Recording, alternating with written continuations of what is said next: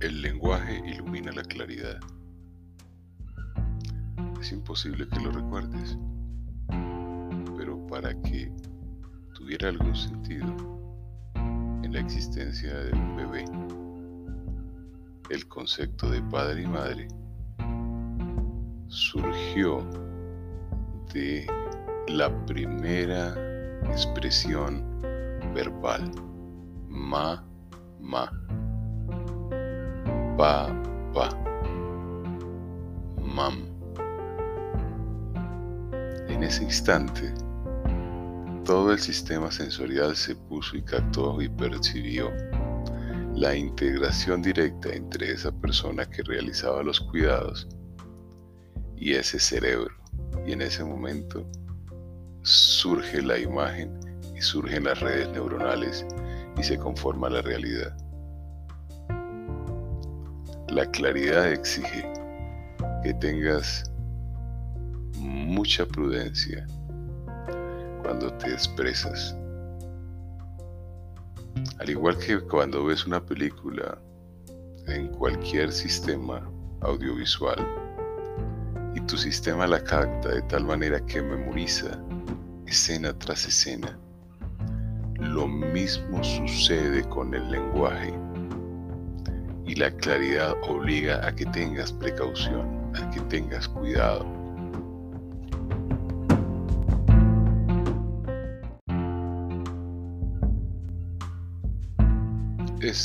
este cuidado es fundamental porque la integración es total. Cuando te expresas, si es en un espacio donde estás solo, la captación es limitada y sin embargo ya esas palabras tienen una representación en el cerebro y una interpretación. Pero cuando el fenómeno ocurre en un diálogo con otro ser, ya las palabras no solamente tienen el contexto de la interpretación que le ha dado el lenguaje y tu cerebro, sino el lenguaje corporal del otro ser. Se enfoca el sistema visual, se enfoca captando las actitudes y ya surgen respuestas inconscientes, automáticas, que oscurecen la claridad. Por ello, retomamos el ejemplo si yo expreso groserías, malas palabras, temores, angustias, ansiedades,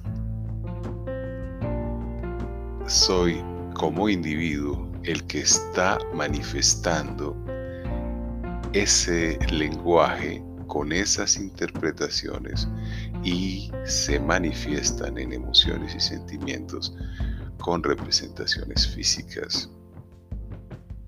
De allí el cuidado extremo que debes tener para iluminarte. De tal manera que te voy a dar un ejemplo de la consonancia y congruencia que debes guardar para que la claridad te ilumine y le permitas a esa sabiduría universal penetrar en tu interior y potenciar la expresión máxima del ser interior. Si te molestan los tributos, por ejemplo, y eso te descompensa,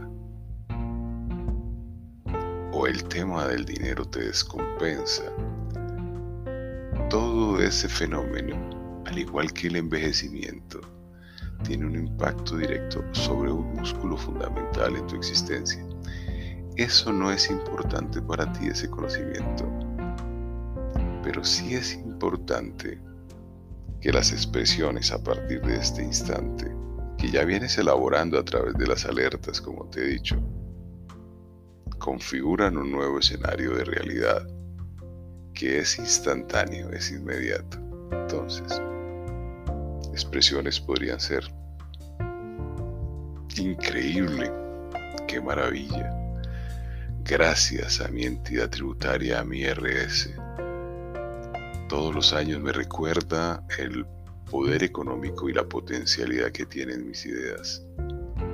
Cuando reviso mis extractos, mis estados de cuentas, hago mis balances, me doy cuenta de las grandes posibilidades, opciones y cambios que se generan en mi vida desde lo económico, desde la posibilidad de contribuir a mi sociedad, a mi propio bienestar cuando cancelo mis tributos a tiempo. Eso me hace un ser feliz, un ser congruente con la sociedad, un individuo apasionado, con total bienestar porque sé que soy capaz de hacer cualquier cosa que el sistema humano haya creado. ¿Observaste? Ahora supongamos que estás en un diálogo con otro individuo cuyo negativismo es extremo y él está manifestando quejas, inconformidad frente al mismo tema. Mientras él está diciendo, ese IRS me está molestando, me está causando daño, me está acabando mi patrimonio, mi capital, me está sancionando. Tú estás pensando, qué maravilloso ser, cómo se expresa.